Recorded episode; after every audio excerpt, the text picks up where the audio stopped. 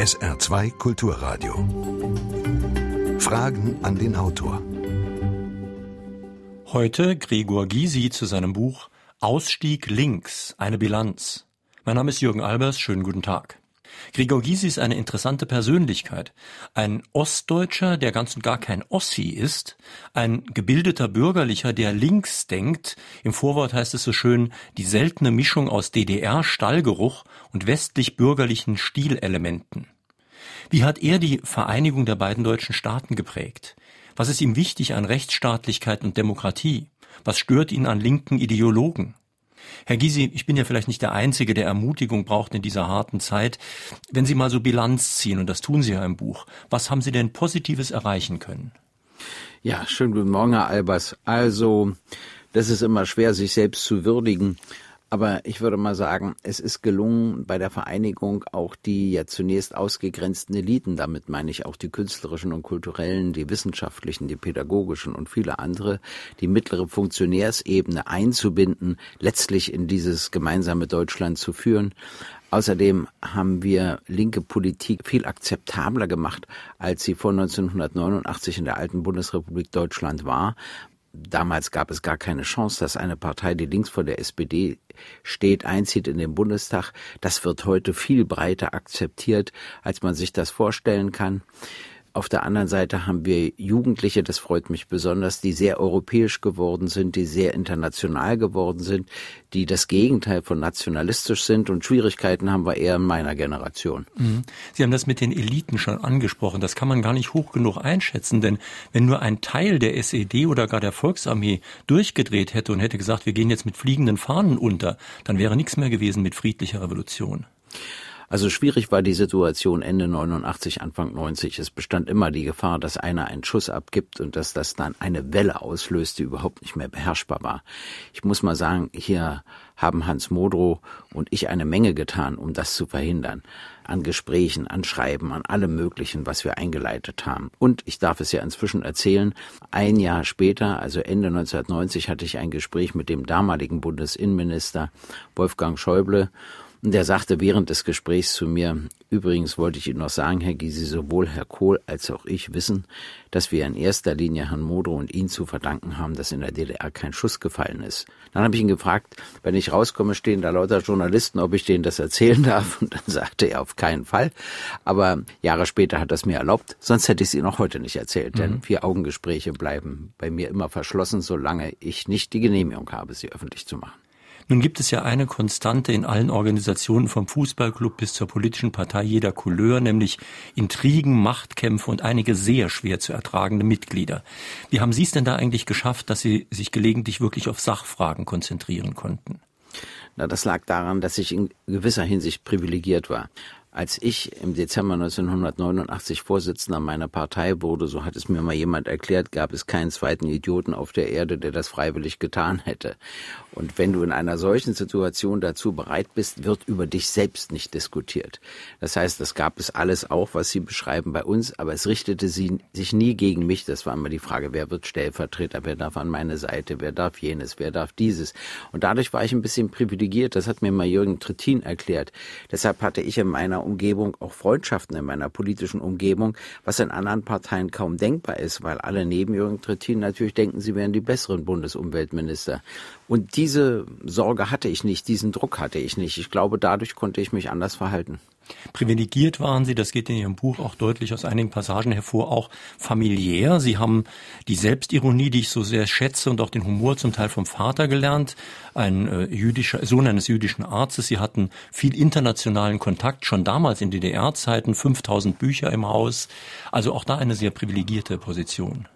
Ja, der Vater meines Vaters war kein Jude, der war Arzt, aber wie es damals hieß Aria. Aber seine Mutter war Jude, das war das Problem. Aber abgesehen davon, das heißt, das war natürlich kein Problem. Sie war hochintelligent, hochgebildet. Nur in Deutschland wurde das zwischen 33 und 45 zu einem gravierenden Problem.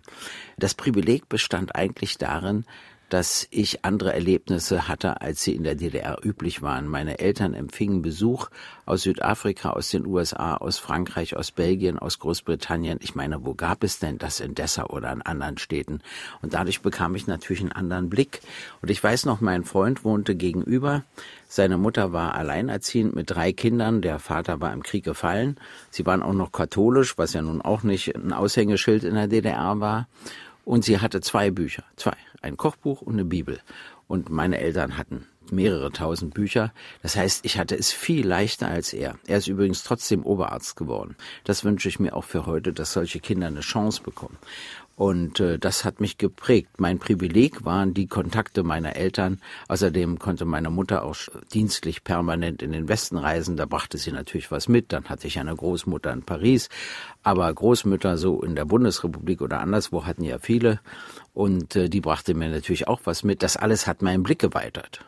Und Sie schreiben im Buch auch, Sie waren, glauben Sie, der erste DDR-Bürger, der eine Beatles-Platte hatte. Wissen ja. Sie noch, welche das war?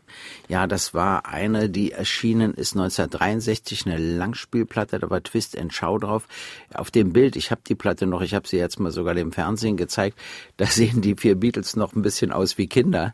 Und da war ich natürlich sehr stolz. Und ich weiß noch so, mein erster Geburtstag, wo ich meine Klasse einlud, na ja, habe ich natürlich angegeben wie eine Tüte Mücken mit der Platte, das ist auch klar. Und die wanderte dann auch von Freund äh, zu Freundin und so weiter, weil jeder wollte das auf Band aufnehmen etc. Mhm. Da war ich natürlich ein bisschen wichtig mit der Platte. Das habe ich auch ein bisschen genutzt. Nun könnte man ja sagen, das ist eine harmlose, belanglose, völlig unpolitische Anekdote, aber die Stasi hat sich auch dafür interessiert. Ja, also nicht zu fassen, wirklich war. Eines Tages wurde ich zum Direktor meiner Schule bestellt und der sagte mir, dass ein Mitarbeiter der äh, Kreisdienststelle des MFS bei ihm gewesen sei und behauptet hätte, dass ich Tonbänder mit Beatmusik, also mit Musik der Beatles, der Schulband gegeben habe, damit sie das einstudieren könne. Wahrheitsgemäß antwortete ich dem Direktor, dass ich gar kein Tonbandgerät hätte, auch keine Tonbänder, und damit betrachtete er das als erledigt. Und wissen Sie, ich war zweifach entsetzt. Ich war ja damals, weiß ich nicht, 15 vielleicht oder so. Ich habe gedacht, die Staatssicherheit liegt immer hinter Büschen, um Spione zu fangen, und plötzlich habe ich festgestellt, mit welchem Scheißdreck die sich beschäftigen. Und dann auch noch falsch, denn ich hatte gar kein Tonband, aber auf Schallplatte sind sie nicht gekommen. Die hatte ich der Band ja wirklich zur Verfügung gestellt, aber danach wurde ich ja nicht gefragt. Sie sehen schon, damals hatte ich was Spitzfindiges auch in meiner Antwort. Mhm. Die DDR war ja offiziell ein Arbeiter- und Bauernstaat. Für mich war sie eher so ein Staat deutscher Kleinbürger und das Wort Kleinbürger kommt bei Ihnen im Buch auch vor. Was kaum bekannt ist, ist, dass es damals ein kleines, aber feines Bildungsbürgertum auch in der DDR gab. Jetzt Bürger im Sinne von Citoyen und nicht von Bourgeois. Naja, das gab es selbstverständlich. Ich würde das übrigens anders sagen. Arbeiter und Bauern, vor allen Dingen die Kinder von Arbeitern und Bauern, wurden tatsächlich privilegiert, zum Beispiel beim Studium und bei anderen Einrichtungen. Darauf legte man schon Wert. Aber die Strukturen, die Kultur, die war eher kleinbürgerlich angelegt und das wirkte sich aus in der DDR. Ein Bildungsbürgertum, wenn Sie so wollen, gab es. Erstens gab es das ja noch den 20, aus den 20er und 30er Jahren. Zweitens kam ja der größte Teil der westlichen Immigration in die DDR, nicht in die Bundesrepublik. Ich sage mal, die Schriftsteller von Bertolt Brecht bis kann man sich alles ausrechnen. Nur, das hat auch intellektuell zunächst die DDR gestärkt und dann wurde da eben vieles kaputt gemacht. Viele vernünftige Leute sind gegangen, Philosophen, Schriftsteller, solche, die ich ja auch später gut kennenlernte, wie Gerhard Zwerens etc., weil die DDR keine Bedingungen für sie schuf, sodass Schritt für Schritt die Bedingungen in der Bundesrepublik für diese Leute leichter wurden. Es sind schon einige Mails und Anrufe zur Sendung eingegangen. Übrigens, wenn Sie anrufen wollen, das ist die Vorwahl von Saarbrücken 0681, dann 65100, Saarbrücken 65100. Mails bitte unter Fragen an den Autor mit Bindestrichen zwischen den Wörtern at sr.de. Und eine Mail, die schon früh eingegangen ist von Akiko Kiyuchi, das ist eine Frage, die auch andere gestellt haben. Hat das mit den Begriffen links und rechts heute noch einen Sinn? Sie fragt, ich bin der Meinung, dass sich die Partei Die Linke nicht weiter so nennen sollte. Wie würden Sie sie umbenennen? Nein, das will ich nicht. Die hat sich jetzt oft genug umbenannt. Die Linke ist natürlich leicht anmaßend, weil es ja nicht heißt eine Linke. Ne? Die Linke heißt ja, wir betonen so, dass wir die Einzigen sind oder fast die Einzigen sind. Aber es gibt schon einen Unterschied. Und letztlich ist der Unterschied die soziale Frage. So ist ja auch die Linke entstanden. Und zwar schon zu verschiedenen Zeiten. Und vor allen Dingen, als der Kapitalismus begann, da war das ja ein irrsinniger wirtschaftlicher und technischer Fortschritt. Aber gleichzeitig wurden die Arbeiterinnen und Arbeiter in einem Maße ausgebeutet, dass sie gerade noch in der Lage waren, also sich einfach zu reproduzieren, das heißt Kinder zu bekommen und diese knapp zu ernähren etc. Da entwickelte sich doch die Linke und die soziale Frage steht nach wie vor im Mittelpunkt. Allerdings haben Sie recht, Rechtsextreme benutzen die soziale Frage auch. Aber wenn sie dann die Macht haben, dann sieht die Welt gänzlich anders aus. Sie sagen, die soziale Frage steht im Mittelpunkt. Daneben steht aber heute auch ziemlich stark die Frage Frieden und die Frage Umwelt. Richtig. Das hat sich ja auch im Laufe der Zeit entwickelt. Am Beginn stand im Mittelpunkt die soziale Frage. Sie steht für mich immer noch im Mittelpunkt. Aber die Friedensfrage ist dazugekommen und die ökologische Nachhaltigkeit auch. Der Unterschied zu den rein Ökologen besteht darin, dass ich immer eine sozialökologische Nachhaltigkeit will. Wenn ich die soziale Frage bei der Ökologie vernachlässige, dann passiert es, dass ich die ärmeren Teile der Bevölkerung nicht für die Ökologie gewinnen kann. Weil die dann sagen, Ökologie bedeutet für mich noch mehr Verzicht, noch mehr Einschränkung und dann stellen sie sich dagegen. Also muss ich die soziale Frage immer mit beantworten. Ulrich von Weizsäcker hat mir mal sehr schön erklärt, dass es ein Fehler der Ökologie war, sich gegen den Begriff Wachstum zu stellen, weil unter Wachstum ist ein positiver Begriff. Und er sagt, man hätte sagen müssen, wir sind für ein Wachstum an Lebensqualität, wir sind in vielen Bereichen für ein Wachstum. Und das führt aber dazu auch, dass man auf das eine oder andere sehr gut verzichten kann.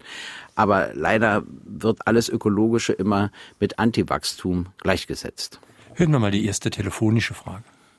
Ja, also die Frage an den Genossen Gysi geht dahin. Wir sind jetzt, glaube ich, seit 2007 vereint mit der WASG, wie er die Situation in den alten Bundesländern einschätzt und warum er sie so einschätzt für unsere Partei. Ja, die Situation in den alten Bundesländern ist natürlich unterschiedlich, aber die Linke in Ost und West hat doch ganz unterschiedliche Entwicklungen genommen das charakterisiert sie bis heute. Zum Beispiel die früheren SED-Mitglieder standen ja durchaus in der Mitte der Gesellschaft. Sie waren ja akzeptiert.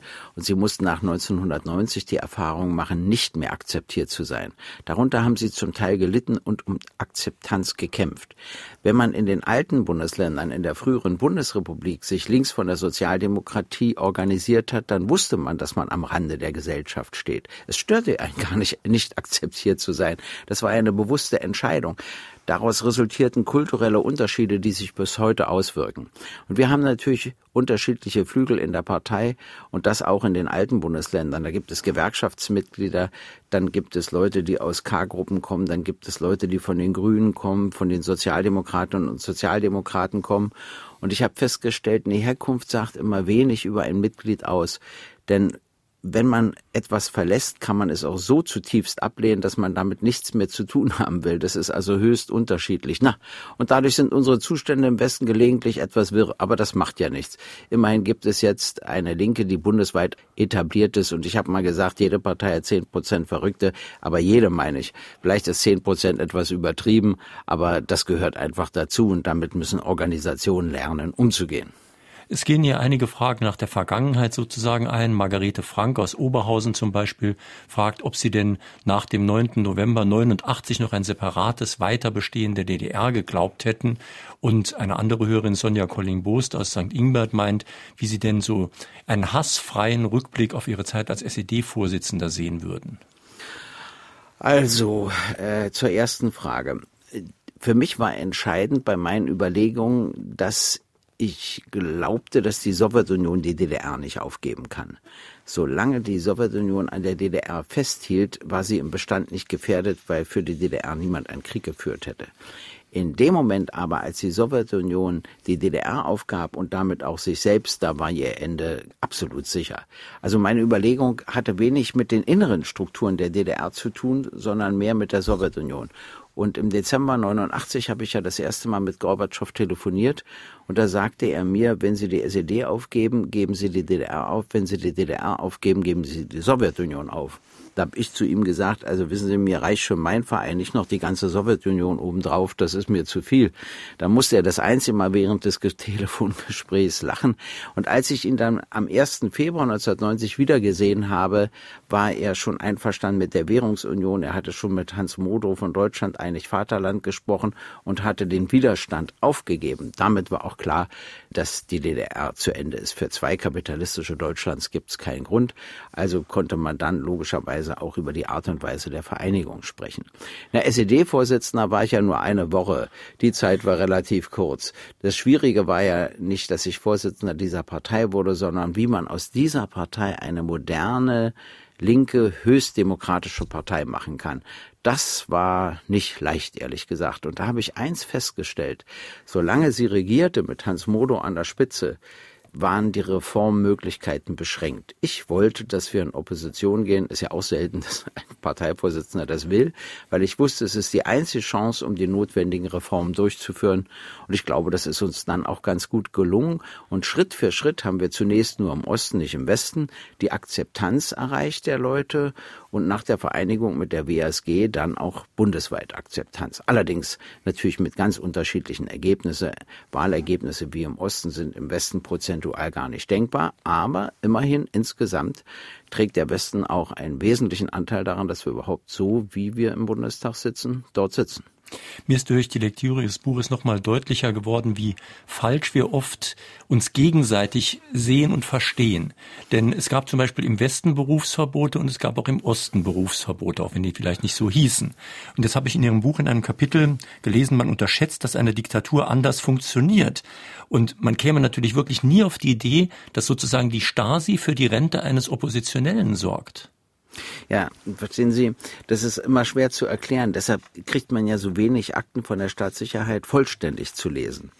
In einer Diktatur ist es doch so, wenn jemand zu einem Staatsfeind erklärt wird und sich das rumspricht, dann gibt keiner diesem mehr etwas. Es nimmt auch keiner von diesem etwas. Wovon soll der leben? Das heißt, wenn die Staatssicherheit dafür sorgte, dass jemand so zum Staatsfeind erklärt wurde, musste sie auch dafür sorgen, dass er leben kann. Anders funktioniert es gar nicht. Und da gab es ja, das hat ja der Sohn so schön beschrieben, eben, dass jemand vorbeikam, angeblich ein Anhänger von Robert Havemann, der ihm erklärte, wie er seine vorzeitige VDN-Rente beantragen könne. Später hat man den in Armeetrainingsanzug im Neubauviertel gesehen. Also der war ganz offensichtlich selbst von der Staatssicherheit, weil sie dafür sorgen mussten, dass er leben konnte. Und dann bekam er vorzeitig seine Rente und damit war diese Frage gelöst. Und das ist immer so schwer vorstellbar, weil eine Diktatur eben völlig anders funktioniert als eine Demokratie. Hören wir noch eine telefonische Frage an den Autor. Herr Gysi, Sie sind ein feinfühliger, sehr intelligenter und trotzdem hartnäckiger Mensch. Das ist jetzt nicht als Kompliment gedacht, sondern als Einleitung einer Frage. Ist es nicht so, dass in unserem politischen System die Auslese kaum dazu führt, dass Menschen ihres Schlages in Spitzenpositionen kommen? Sie kennen die brutalen Auslesemechanismen und Machtkämpfe sehr gut. Ja, das gibt aber mehrere Gründe dafür. Menschen, die wirklich erfolgreich sind, gehen ja heute nicht in die Politik. Nur in Umbruchssituationen gehen sie in die Politik. Schauen Sie sich nach 45 in der alten Bundesrepublik die Politikerinnen und Politiker an, vor allen Dingen die Politiker, Politikerinnen waren ja noch selten. Also ich sag mal Adenauer, Erhard, Strauß, Brandt, Wehner, alles Typen, die man sich ja über ewige Zeiten merkt, ganz egal, welche politische Richtung sie eingeschlagen haben. Und dann verbeamtet die Politik. Wissen Sie, ich habe mal mit einem gut verdienenden, intelligenten Anwalt gesprochen, ob er nicht für den Bundestag kandidieren will. Da hat er mir gesagt, ich bin doch nicht bekloppt. Erstens verdiene ich dort weniger und zweitens stehe ich unter permanenter öffentlicher Kontrolle. Wiederum aus der Sicht, sagen wir mal, einer ALG-2-Empfängerin verdienen wir natürlich fantastisch und ausgezeichnet. Diese unterschiedlichen Sichten zu begreifen, ist schon eine Schwierigkeit. Und deshalb werden bestimmte Typen selten. Und dann hatten wir in der DDR am Schluss eine Umbruchssituation. Dadurch sind so Pfarrer und Rechtsanwälte hochgekommen, die man vorher kaum in der DDR kannte. Naja, und sagen wir mal, es ist auch kein Zufall, dass zurzeit der Bundespräsident, die Bundeskanzlerin und die Oppositionsführer aus dem Osten gestellt werden. Nur auch dort wird es sich verbeamten. Da hat der Mann völlig recht. Das hängt mit diesen Strukturen zusammen. Es gibt noch etwas anderes, die Sicherheit. Wenn du in den Bundestag gewählt wirst, weißt du ja nicht wie lange. Du kannst nach vier Jahren raus sein. Mal angenommen, man ist ein erfolgreicher Unternehmer, geht in den Bundestag, weiß man gar nicht nach vier Jahren, ob das Unternehmen noch funktioniert oder nicht. Oder du bist ein guter Rechtsanwalt, gehst in den Bundestag, weißt du auch nicht, wenn du zurückkommst, ob du das alles wieder gedeichselt bekommst. Bei Arbeitnehmerinnen und Arbeitnehmern ist es auch nicht so leicht, kriegen sie wieder einen Job oder kriegen sie keinen Job.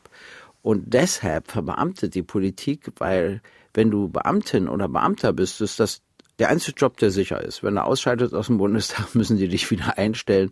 Das ist so im Gesetz geregelt. Macht mir auch Sorgen. Ich wünschte mir andere Bilder und auch eine andere Besetzung der Politik für die Zukunft, aber das ist leichter gesagt als erreicht. Mhm. Es sind hier mehrere Mails eingegangen zur Frage künftiger Koalitionen. Zum Beispiel fragt Ulrich Klees aus Wustweiler, müsste die Linke bei einer Regierungsbeteiligung zusammen mit der SPD und Grünen nicht zu viele Kröten schlucken, wodurch sich die Partei so weit beschädigt, dass sie in der Bedeutungslosigkeit versinkt. Und ganz im selben Sinne hat auch Dietrich Strohmeier eine Mail geschickt oder genauer gesagt in unserem Blog unter www.sr2.de sich beteiligt und er meint eben auch, dass er eigentlich glaubt, es muss eine rot-rot-grüne Koalition geben und er wünscht, dass die sich sich zusammenraufen könnten? Ja, es ist nicht leicht, das stimmt, die Frage zu beantworten und vor allen Dingen das Ganze nachher zu praktizieren. Wenn man in die Politik geht, muss man immer zu beidem bereit sein, vor allen Dingen, wenn man für Parlamente kandidiert. Man muss bereit sein, dort in der Opposition zu sein und man muss bereit sein zu regieren. Die Linke ist natürlich gesellschaftlich immer in der Opposition. Das ist nicht so leicht dann zu regieren, das weiß ich. Und der Erste hat auch recht. Es besteht immer die Gefahr, dass man seine Identität verliert. Die spannende Frage ist, wie wahre ich meine Identität und bin dennoch kompromissbereit? Eigentlich muss die Richtlinie im Kopf sein. Die Schritte müssen alle in die richtige Richtung gehen. Sie dürfen nur kürzer sein, als ich sie mir vorgestellt habe. Stichwort Türöffner. Ja, äh, Türöffner ist für mich ganz wichtig. Es gibt Gesetze, die Türen öffnen und denen muss man immer zustimmen. Ich ärgere mich noch heute, dass ich mich bei dem Lebenspartnerschaftsgesetz der Stimme enthalten habe, weil nicht alles drin stand, was wir uns vorstellten. Aber ich wusste, das ist ein Türöffner. Und jetzt stehen wir kurz vor der Eheschließung. Die Gerichte haben das erweitert und so weiter. Also Türöffner sind immer ganz wichtig. Aber wissen Sie, wenn wir einfach Nein sagen, dann machen wir es doch der SPD und den Grünen viel zu leicht. Wollen wir denn wirklich, dass die SPD nur immer der Anhängsel der Union bleibt oder dass die Grünen anfangen, sich über eine Koalition mit der Union Gedanken zu machen? Wir müssen doch nach Alternativen streben und vor allen Dingen möchte ich auf Folgendes hinweisen. Wir haben jetzt eine andere Situation. Wir haben eine Rechtsentwicklung in Europa. Wir haben eine Rechtsentwicklung in Deutschland. Jetzt sind doch die Linken in besonderem Maße gefordert, ein Gegenprojekt zu entwickeln. Nur das muss erst mal erarbeitet werden. Und wissen Sie, ich habe ja nichts dagegen, dass sowas scheitert oder dass es nicht geht, dass man sich nicht einigt. Aber wir sollten wenigstens dafür stehen, es versuchen zu wollen. Allerdings, ich sage immer unter Wahrung der Identität. Wenn man so viele Kompromisse macht, dass wir gar nicht mehr erkennbar sind, dann ist das sehr, sehr schädlich und dann bringt es auch nichts. SR2 Kulturradio, Fragen an den Autor Gregor Gysi. Ich möchte gerne wissen, welche Argumente Sie den äh, Leuten entgegenstellen, die sich montagsabends in Dresden treffen und so laut schreien. Wird ja, ich glaube, Antwort, ne? dass sie in die falsche Richtung denken und geführt werden und sich auch missbrauchen lassen. Seitdem es die Menschen gibt, wahrscheinlich, na, ne, ich weiß nicht, ob am Anfang, als wir noch Horden waren, vielleicht nicht, aber zumindest seit späteren Zeiten gibt es Rassismus, gibt es immer Feindlichkeit gegenüber Fremdem, anstatt das Fremde auch als Bereicherung für sich selbst zu begreifen, weil man ja lernt, neu zu denken, neu zu fühlen. Wissen Sie, ich war mal auf einer Veranstaltung, ich will es mal kurz schildern, da waren offensichtlich lauter Wählerinnen und Wähler der rechtsextremen Republikaner und fragten immer, dass wir doch kein Geld noch für mehr Armut hätten, etc. etc. Und dann habe ich ihnen folgendes Angebot gemacht. Ich habe gesagt, stellen Sie sich mal vor, es gäbe keine Ausländerinnen und keine Ausländer mehr in Deutschland. Beifall. Ich habe gesagt, ich lasse jetzt mal weg, dass dann unser Steuer- und Sozialsystem zusammenbräche. Das lasse ich mal weg und unterstelle, Sie hätten recht, wir hätten tatsächlich eine Milliarde D-Mark mehr. Ging noch zur D-Mark-Zeit. Dann wieder Beifall. Und dann habe ich gesagt, wie kommen Sie darauf, dass Sie davon eine Mark abbekommen? Das würde mich interessieren. Also ich vielleicht, es könnte ja sein, dass der Bundestag die Diäten erhöht, aber wie kommen Sie darauf, dass Sie was davon abbekommen? Na, da herrschte vielleicht eine Stimmung im Saal. Ich habe denen gesagt, was wir begreifen müssen ist, wenn wir Armut überwinden wollen, müssen wir nach oben schauen. Wir müssen das Verhältnis von Reichtum und Armut verändern. Der Kampf gegen die Seite, bloß weil es auch noch einen Arm gibt oder einen anderen Arm gibt, ist völlig falsch und liegt völlig daneben. Im Übrigen brauchen wir sowieso Menschen aus dem Ausland. Jedes Jahr sterben mehr Deutsche als geboren werden. Wir sind ja leider keine kinderfreundliche Gesellschaft, ganz im Gegenteil.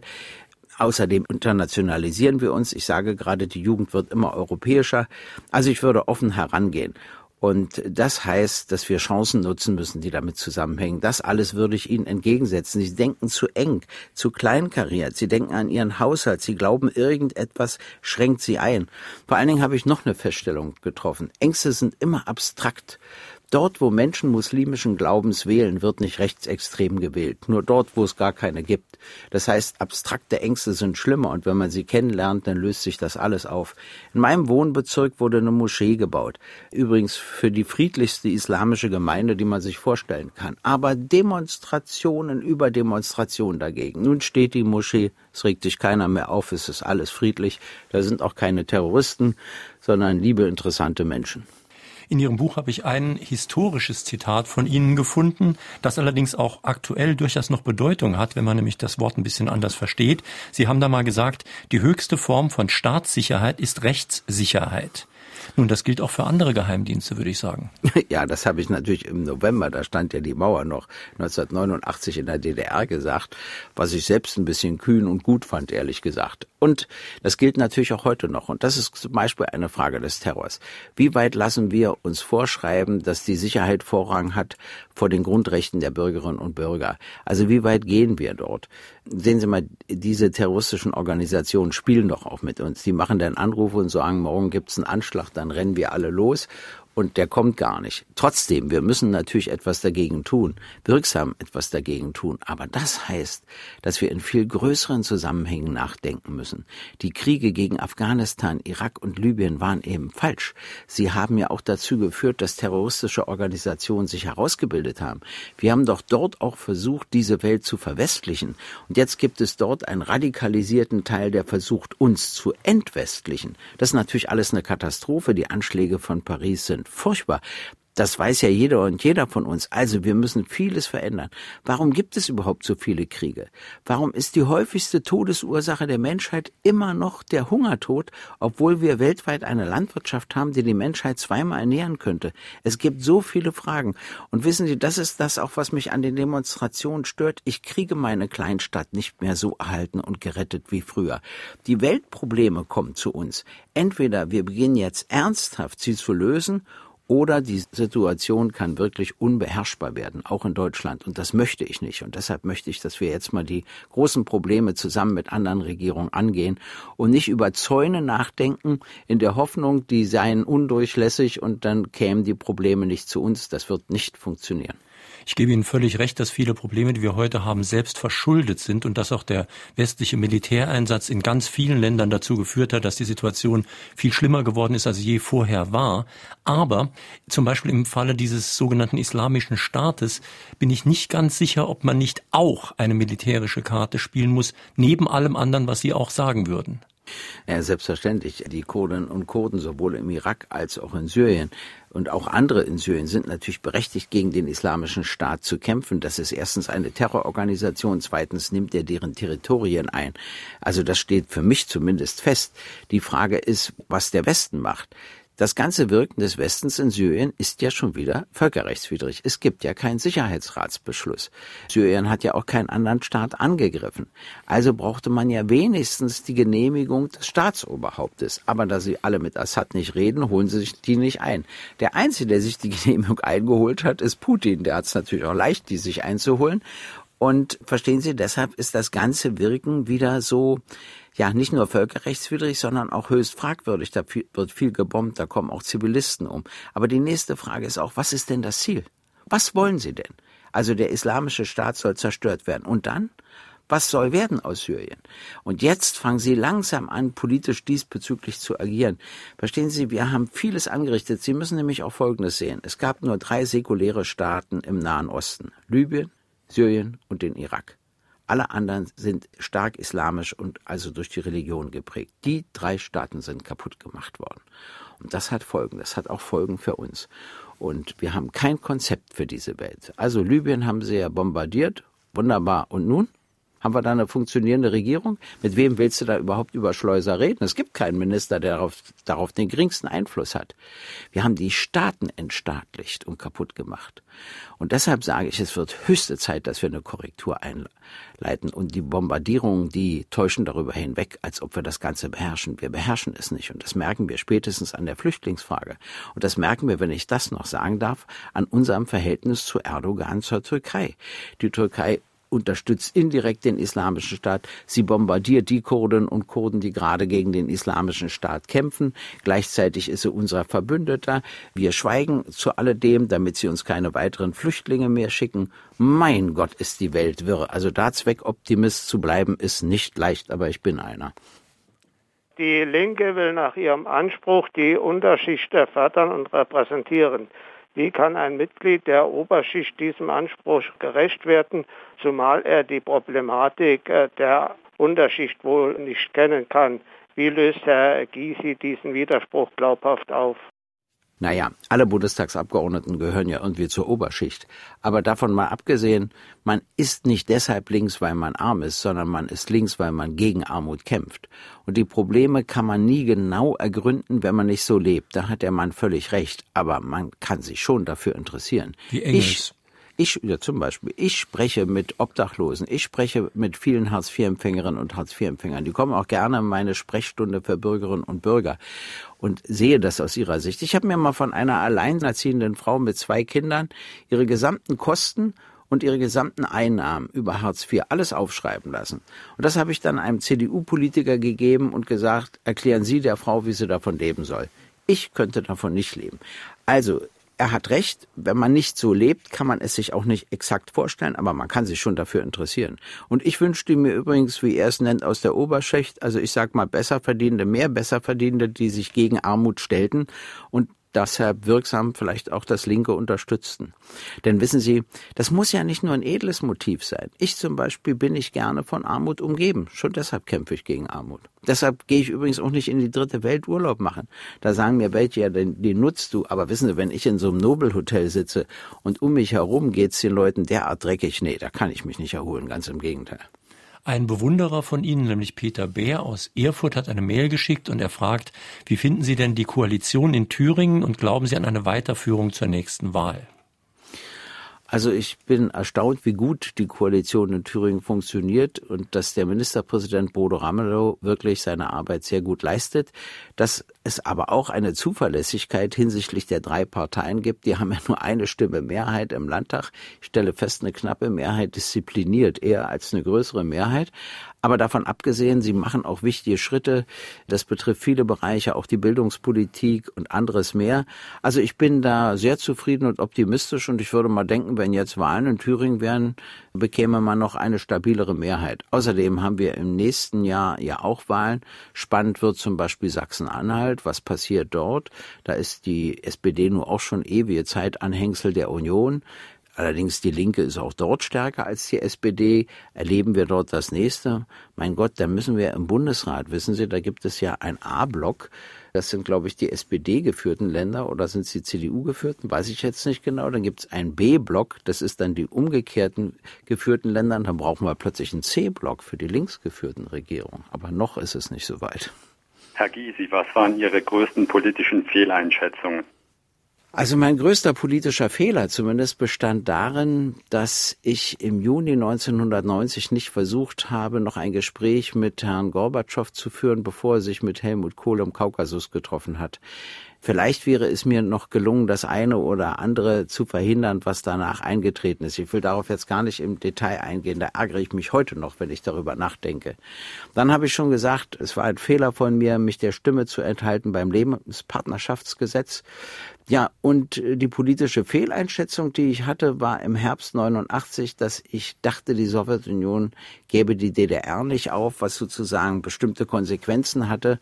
Und dann dauerte es aber gar nicht mehr lange und sie gab sie doch auf. Hätte ich äh, das vorher schon so eingeschätzt, hätte ich natürlich die eine oder andere Passage in der einen oder anderen Rede auch anders gehalten. Aber das macht ja nichts. Kommen wir mal zu einem richtig schwierigen Thema, nämlich Europa und Euro. Sie sind ja bekennender Europäer, aber Sie haben damals gesagt, Euro so nicht. Was ist mit dem so nicht gemeint? Dass die Voraussetzungen dafür fehlten. Wenn man Angleichungsprozesse will, dann muss man die Steuern angleichen, man muss die Lebensstandards angleichen, man muss die ökonomischen Stärken angleichen und am Schluss einer solchen Entwicklung kann dann eine gemeinsame Währung stehen. Und hier ist der umgekehrte Versuch unternommen worden. Man hat eine gemeinsame Währung geschaffen ohne Angleichungsprozesse und dann sollte über die gemeinsame Währung die Angleichung erzwungen werden. Und das hat zu den Krisen geführt, mit denen wir es jetzt zu tun haben. Und das habe ich 1998 alles gesagt. Also ich galt ja jetzt als Prophet, wenn sich jemand meine Rede angehört hat. In Wirklichkeit staune ich selbst, wo ich das alles wusste. Muss mir irgendjemand erzählt haben, natürlich. Aber abgesehen davon ist das wirklich ernst. Nur jetzt können wir nicht wieder raus. Denn sehen Sie mal, wenn wir jetzt aus dem Euro rausgingen, was ja auch manche anstreben, dann würde das bei uns Massenarbeitslosigkeit und anderes zur Folge haben. Denn alle anderen Währungen wären nichts wert. Die deutsche Mark hätte dann einen sehr hohen Wert und damit wären wir viel zu teuer. Und wir sind Vize-Weltmeister im Export. Und äh, wiederum die falsche Vorstellung von Schäuble besteht darin, dass man Agenda 2010 in allen europäischen Staaten durchführt, viel schlimmer noch als in Deutschland. Und das würde eine Aufwärtsentwicklung sein. Was er verkennt, ist Folgendes. Wir sind ein Überschussland. Wir stellen viel mehr her, als wir benötigen. Also brauchen wir Länder, die keine Überschüsse haben, sondern Defizite haben, die bei uns einkaufen. Wenn die aber bei uns einkaufen wollen, müssen sie sich verschulden. Das ist das Problem. Entweder privat, wie in den USA, oder öffentlich, wie in Europa. Übrigens, große privaten Schulden werden irgendwann auch zu öffentlichen, nämlich dann, wenn eine Krise entsteht. Also mit anderen Worten, das ist auch ökonomisch alles gar nicht gelöst. Deshalb sage ich ja, wir brauchen für die gesamte Eurozone eine Schuldenkonferenz. Es geht nicht nur um Griechenland, es geht um alle. Wir müssen uns Gedanken machen, was wir aus den Schulden machen. Und wir brauchen im Süden endlich eine Aufbaupolitik, keine Abbaupolitik. Nur wenn wir dort, wie damals beim Marshallplan nach 45 in Deutschland, eine Aufbaupolitik machen, können die wirtschaftlich stärker werden und sind in der Lage, vielleicht Schritt für Schritt ihre Schulden zurückzubezahlen, abgesehen von der Notwendigkeit einer Schuldenkonferenz. Und wir dürfen ja eins nicht vergessen, unsere liebe Bundesregierung hat ja unterschrieben, dass wir für 27 Prozent all dieser Schulden haften. Wenn also Griechenland oder die anderen Länder pleite gehen, na, das wird aber teuer für Deutschland. Bisher haben wir ja entgegen den Meldungen einer stark bebilderten Zeitung noch nie einen Euro an Griechenland überwiesen sondern das macht ja alles der internationale Währungsfonds und die Europäische Zentralbank. Aber wenn der Staat pleite ist, dann haben wir 27 Prozent davon zu bezahlen. Also das möchte ich den Griechinnen und Griechen und uns ersparen. Mit etwas intelligenterer Politik könnte man doch sicherlich das falsch verstandene Wachstum ändern, das ja fast ausschließlich auf Ausbeutung des Planeten besteht und auf Kosten von nachfolgenden Generationen erfolgt, ebenso wie die Null-Schulden-Sensationspolitik. Ja, also dazu brauchten wir aber wirklich eine klügere Politik. Ich sage ja, wir sollten den Begriff Wachstum gerade ökologisch nach vorne nutzen und sagen, wir sind für ein Wachstum an Lebensqualität, an Integrität, an Souveränität, an vielen positiven Dingen. Aber dafür dürfen wir eben nicht grenzenlos unseren Planeten ausschöpfen. Wir stellen ja viele sinnlose Sachen her. Wir müssen vielleicht die Verkehrsprobleme anders lösen, als das in der Vergangenheit geschehen ist. Technischer Fortschritt wird sich immer durchsetzen, aber den muss man so einsetzen, dass er eben auch ökologisch nachhaltig wirkt. Wir sollten uns gar nicht gegen etwas stellen, sondern immer uns überlegen, wie wir das Ganze sozial so verträglich wie möglich machen und gleichzeitig ökologisch nachhaltig. Ja, und äh, das mit den Schulden ist leider sehr schwer zu erklären. Das klingt so wunderbar, wenn man sagt, man macht keine neuen Schulden. Erstens haben wir ja immer noch Billionen Schulden, das darf man nicht vergessen, aus der Vergangenheit. Und zum Zweiten muss man eigentlich im Bundeshaushalt eine andere Politik machen als im privaten Haushalt. Im privaten Haushalt ist es so, wenn ich mehr Geld habe, kann ich auch mehr ausgeben. Wenn ich weniger habe, gebe ich weniger aus. Beim Bundeshaushalt muss ich umgekehrt denken. Wenn ich weniger Steuereinnahmen habe, dann lahmt die Wirtschaft. Dann muss ich investieren. Da kann ich sogar Schulden machen. Und wenn ich gute Steuereinnahmen habe, dann brauche ich keine Schulden zu machen, dann muss ich sie sogar abbauen. Also die Linke würde erstes beherrschen, ob wir das zweite auch beherrschen, da mache ich mal ein Fragezeichen. Aber abgesehen davon kommt noch etwas hinzu. Schulden sind nur gerechtfertigt für Zukunftsinvestitionen, nicht für laufende Kosten. Laufende Kosten muss ich immer über laufende Einnahmen regeln. Aber Zukunftsinvestitionen für die Kinder, für die Jugend, die bleiben ja erhalten. Davon haben sie ja auch etwas. Darin kann man investieren. Und außerdem brauchen wir natürlich in Deutschland und letztlich in ganz Europa, sogar weltweit, äh, etwas, wovon wir meilenweit entfernt sind, nämlich Steuergerechtigkeit. Ich versuche hier mal so wichtige Themen Ihres Buches anzusprechen. Ein wichtiges Thema ist auch noch Russland und die Krise in der Ukraine. Sie schreiben da unter anderem, dass es eine Frechheit ist, wenn Obama verlangt, dass wir, also zum Beispiel auch Deutschland, Sanktionen gegen Russland durchführen, während er selbst den Handel ausweitet und davon heftig profitiert. Ja, das ist ja auch eine Frechheit, oder? Ja. Und, und, noch, und noch schlimmer ist, dass wir uns darauf einlassen. Russland ist Teil Europas ich will, also ich mache Putin nicht besser als er ist. Er ist natürlich, er hat schon seine despotischen Strukturen und was er in Syrien macht, ist äh, genauso falsch wie das, was der Westen dort macht. Da gibt's bei mir keine Abstriche, der Umgang mit Schwulen und so ist auch indiskutabel. Vieles ist alles nicht meine Frage. Und er hat bei der Ukraine auch viele Fehler begangen, aber wir doch auch. Wir haben doch genauso alternativ zur Ukraine gesagt, entweder ihr schließt Verträge mit der EU oder mit Russland. Und er hat gesagt, entweder mit uns oder mit der EU. Wie sollte sich die Ukraine eigentlich entscheiden? Und dann haben wir natürlich alles festgemacht in Bezug auf die Ukraine in der Zeit, in der in Sochi die Olympischen Spiele stattfanden. Da darf ja ein Staatsoberhaupt immer nur die Hand schütteln und muss lächeln und darf nichts unternehmen. Und entsprechend hat er anschließend reagiert. Dass er die Krim vereinnahmt hat, war völkerrechtswidrig. Aber das, was mit dem Kosovo geschehen ist, war genauso völkerrechtswidrig. Und damals hat sogar der angetrunkene Jelzin gesagt, wenn ihr das völkerrechtswidrig beim Kosovo durchsetzt, gilt das Völkerrecht auch für Russland nicht mehr. Der Westen dachte damals, er braucht das Völkerrecht nicht. So, und die Sanktionen, haben die Wirkung?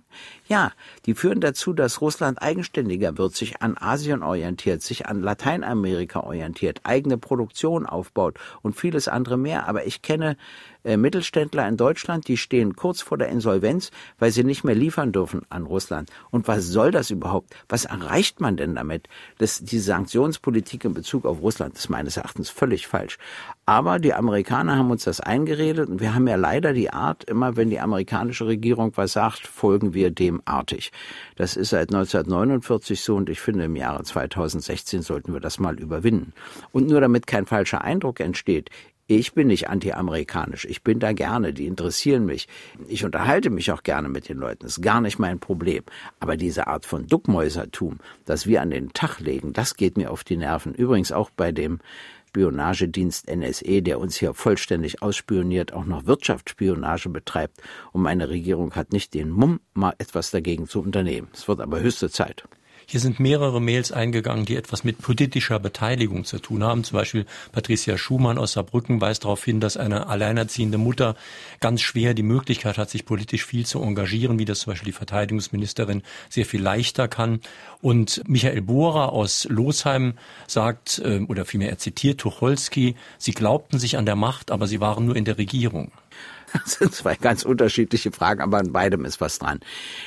Wir haben keine Gleichstellung der Geschlechter, solange Frauen mit Kindern, vor allen Dingen alleinerziehende Frauen mit Kindern, so erheblich wirtschaftlich benachteiligt sind wie gegenwärtig.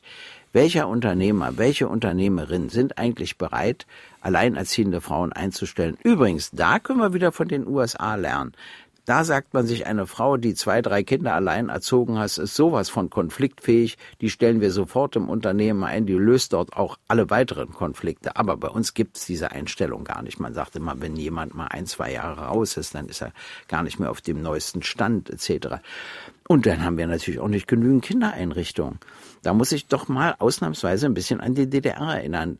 Da wir dort eine Berufstätigkeit von Frauen von über 90 Prozent hatten, gab es nicht nur ein flächendeckendes Netz an Kinderkrippen und Kindergärten, also an Kindertagesstätten, sondern es gab Nachmittagsbetreuung in den Schulen, es gab Ferienlager der Unternehmen, weil ja klar war, die Ferien dauern immer länger als der Urlaub der Eltern. Also was machen die Kinder? Es gab Ferienspiele an den Schulen.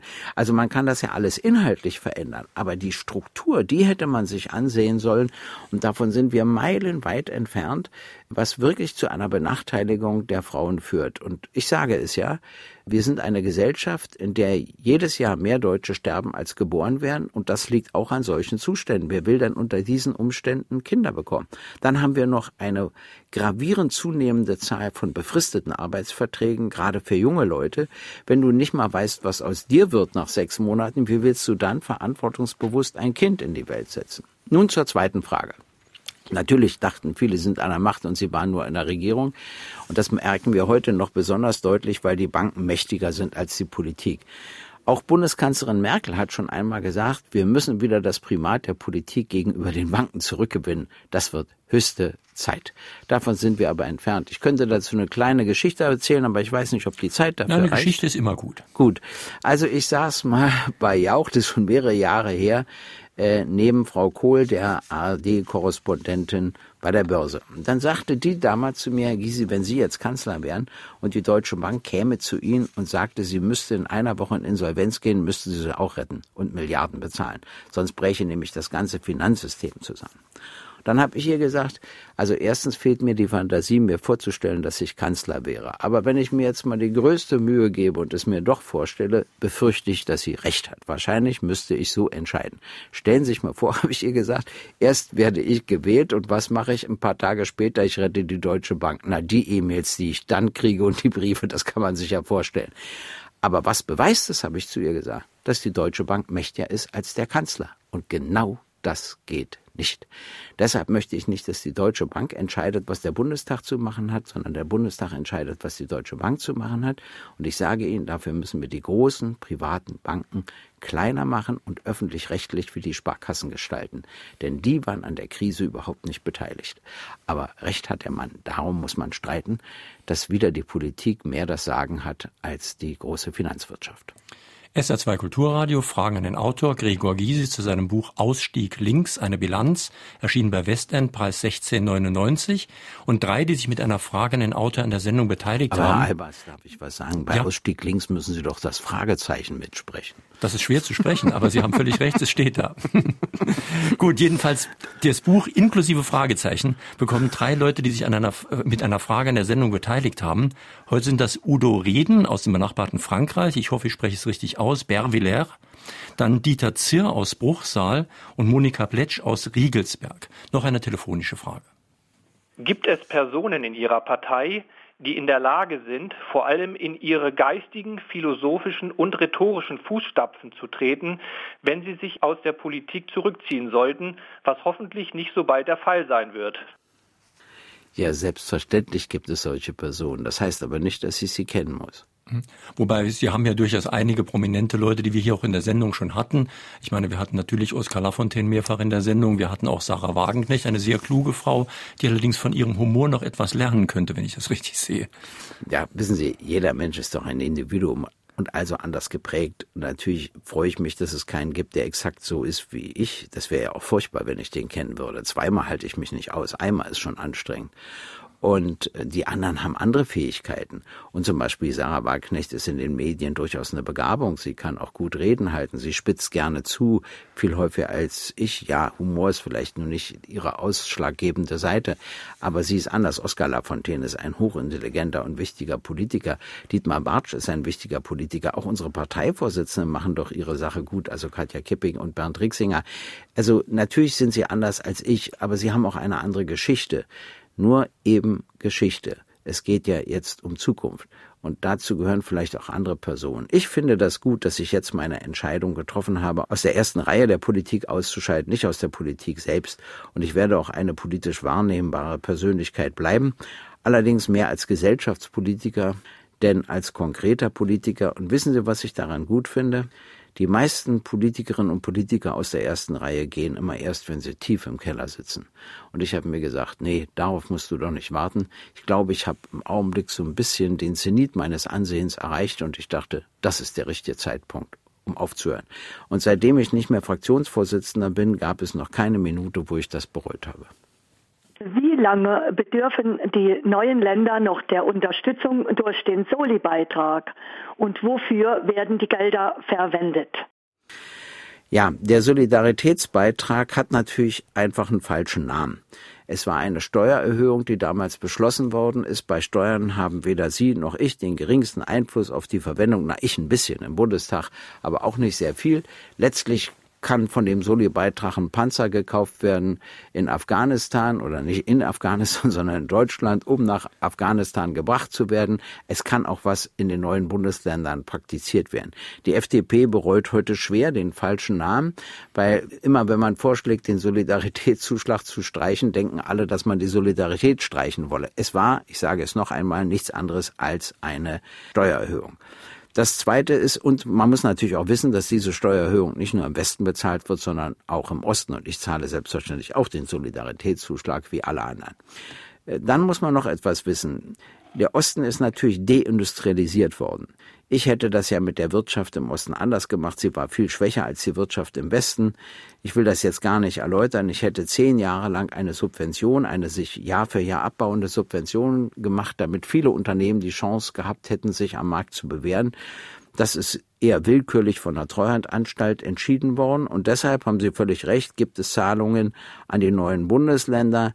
Die sollen ja irgendwann aufhören. Ich möchte aber, dass wir gleiche Lebensverhältnisse in Ost und West haben, dass wir gleiche Löhne und gleiche Renten in Ost und West haben, dass wir überhaupt hier die Lebensverhältnisse angleichen. Wissen Sie, was zum Teil ein großes Problem im Osten ist, dass die jungen Leute im Interesse von Ausbildung, im Interesse von Arbeitsplätzen fast alle nach dem Westen gegangen sind. Dadurch haben wir eine andere demografische Zusammensetzung der Bevölkerung, was sich übrigens dann auch politisch auswirkt, zum Beispiel in der Akzeptanz von rechten Äußerungen und Entwicklung etc., was mich alles stört. Also, ich würde sagen, ja, das wird noch eine ganze Weile dauern und es kommt noch was hin, und zwar selbst wenn wir den Solidaritätszuschlag abschaffen sollten, dafür bin ich allerdings nicht. Ich bin dafür, dieses Geld anders zu verwenden, nämlich für strukturschwache Regionen in ganz Deutschland, auch für die strukturschwachen Regionen in Nordrhein-Westfalen und in anderen alten Bundesländern, auch in den neuen Bundesländern, dann wird das wieder etwas Gemeinsames und nicht äh, und ist nicht länger etwas Trennendes. Aber wir müssen schon ganz Deutschland entwickeln. Inzwischen sind wir auch für Europa mit zuständig und ich habe es vorhin schon gesagt, die Weltprobleme kommen auch zu uns. Es wird nicht leichter, es wird komplizierter, aber Herausforderungen reizen mich. Nun, was macht die Opposition? Das ist ja eine Frage für uns hier im Westen schon immer gewesen unter Linken. Und Sie haben in Ihrem Buch durchaus Kapitel, wo Sie sagen, dass manche ähm, linken Ideologen Ihnen auch auf die Nerven gehen können. Und Sie schreiben in Ihrem Buch auch wörtlich irgendwo, man kann das auch übertreiben mit dem Dagegensein. Wie soll man sich da verhalten? Naja, das ist ja nicht so leicht im Leben man muss doch auch bei den Linken Folgendes sehen. Da hast du eine Erkenntnis. Du glaubst zu wissen, wie die Welt läuft. Du hast dir dafür eine Theorie zurechtgelegt. Und dann passieren Beispiele, die dem widersprechen. Und dann nimmst du entweder die Beispiele nicht wahr oder du versuchst sie so zu interpretieren, dass wieder das stimmt, was du dir schon mal gedacht hast. Und dazu neigen Linke etwas mehr als andere. Das ist das, was ich da mit meiner Kritik meine. Was ich an den Linken schätze, ist eben ihr Kampf für Frieden, ihr Kampf für soziale Gerechtigkeit und auch unter sozialen Bedingungen für ökologische Nachhaltigkeit und für mehr Chancengleichheit für Kinder in Kultur und Bildung. Das ist für mich ein leidenschaftliches Thema zum Beispiel.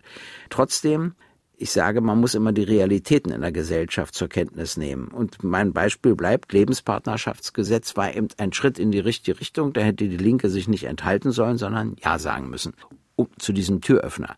Und sowas gibt es häufig in einer Gesellschaft, wo ich sage, ja, das ist nicht das Ideale, aber es ist ein Schritt in die richtige Richtung und den müssen wir erstmal unterstützen, damit wir dort weiterkommen. Es, es gibt ja eine interessante Frage. Ich verstehe ja die Bevölkerung sehr gut mit ihren vielen Sorgen gegen die Olympischen Spiele, in Deutschland zum Beispiel. Aber das heißt doch, dass wir eigentlich in allen größeren Demokratien Olympische Spiele nicht mehr durchführen können. Wenn wir sie dort nicht mehr durchführen können, dann sagen wir, für die Olympischen Spiele sind zuständig Saudi-Arabien und ähnliche Länder. Da meckern wir dann aber zu Recht über die Arbeitsbedingungen, wenn da was aufgebaut wird. Was heißt das nun? Sollen wir die Olympischen Spiele abschaffen? Die waren doch mal wichtig, auch als ein friedensschöpfender Gedanke als ein Gedanke, dass die Sportler der Völker der Welt zusammenkommen. Was wir bekämpfen müssen, ist eben die falsche Kommerzialisierung, dieses gigantische. Das muss man wirklich überwinden. Aber einfach zu sagen Nein und es an die Diktaturen zu delegieren, das gefällt mir wiederum nicht. Oder einfach zu sagen, abschaffen, das gefiele mir nur noch weniger. Mit anderen Worten, manchmal sind wir auch inkonsequent. Wir sagen ein Nein und wissen gar nicht, was das Gegenteil eigentlich bedeutet. In Fragen an den Autor auf SR2 Kulturradio war das heute Morgen Gregor Gysi zu seinem Buch Ausstieg links mit Fragezeichen. Eine Bilanz erschienen im Westend Verlag, Preis 16,99 Euro. Die Sendungen, die Sie gerade gehört haben, finden Sie morgen früher im Podcast. Im Internet können Sie sich dann runterladen, anhören, nochmal speichern. Übrigens, die aktuellen Sendungen stehen bei uns immer nur drei Monate im Netz. Also wenn Sie eine wollen, bitte gleich sichern. In unserem Klassiker-Podcast-Angebot, dort stehen die Sendungen länger, da empfehle ich Ihnen eine Sendung, die wir mit Gregor Gysi schon 2003 gemacht haben. Was nun über Deutschlands Zustand und meinen eigenen. Die Diskussion hat schon begonnen im Internet-Diskussionsforum unter www.sr2.de. Und am nächsten Sonntag haben wir ein ne, ganz anderes Thema, auch einen ganz anderen Autor, nämlich Dietgar Later, er ist Oberst außer Dienst und hat ein sehr interessantes Buch geschrieben für Deutschland in den Krieg, Auslandseinsätze der Bundeswehr. Denn die Bundeswehr wurde ja als Verteidigungsarmee gegründet. Die Frage ist allerdings, was heißt Verteidigung? Und auch Soldaten diskutieren darüber, ob man Deutschland überhaupt verteidigen kann, wenn es rundum nur Freunde gibt. Sollten deutsche Soldaten auch außerhalb der Grenzen der NATO kämpfen? Nun, der islamische Staat zum Beispiel beansprucht ja wenigstens eine Staatlichkeit, aber wie kann man terroristische Organisationen bekämpfen, die international organisiert sind? Ist Angriff da die beste Verteidigung? Und wer definiert auch mal klare Kriegsziele? Das was am kommenden Sonntag in Fragen an den Autor Dietger Later für Deutschland in den Krieg, Auslandseinsätze der Bundeswehr. Schönen Sonntag wünscht Ihnen noch Jürgen Albers und schönes Weiterhören.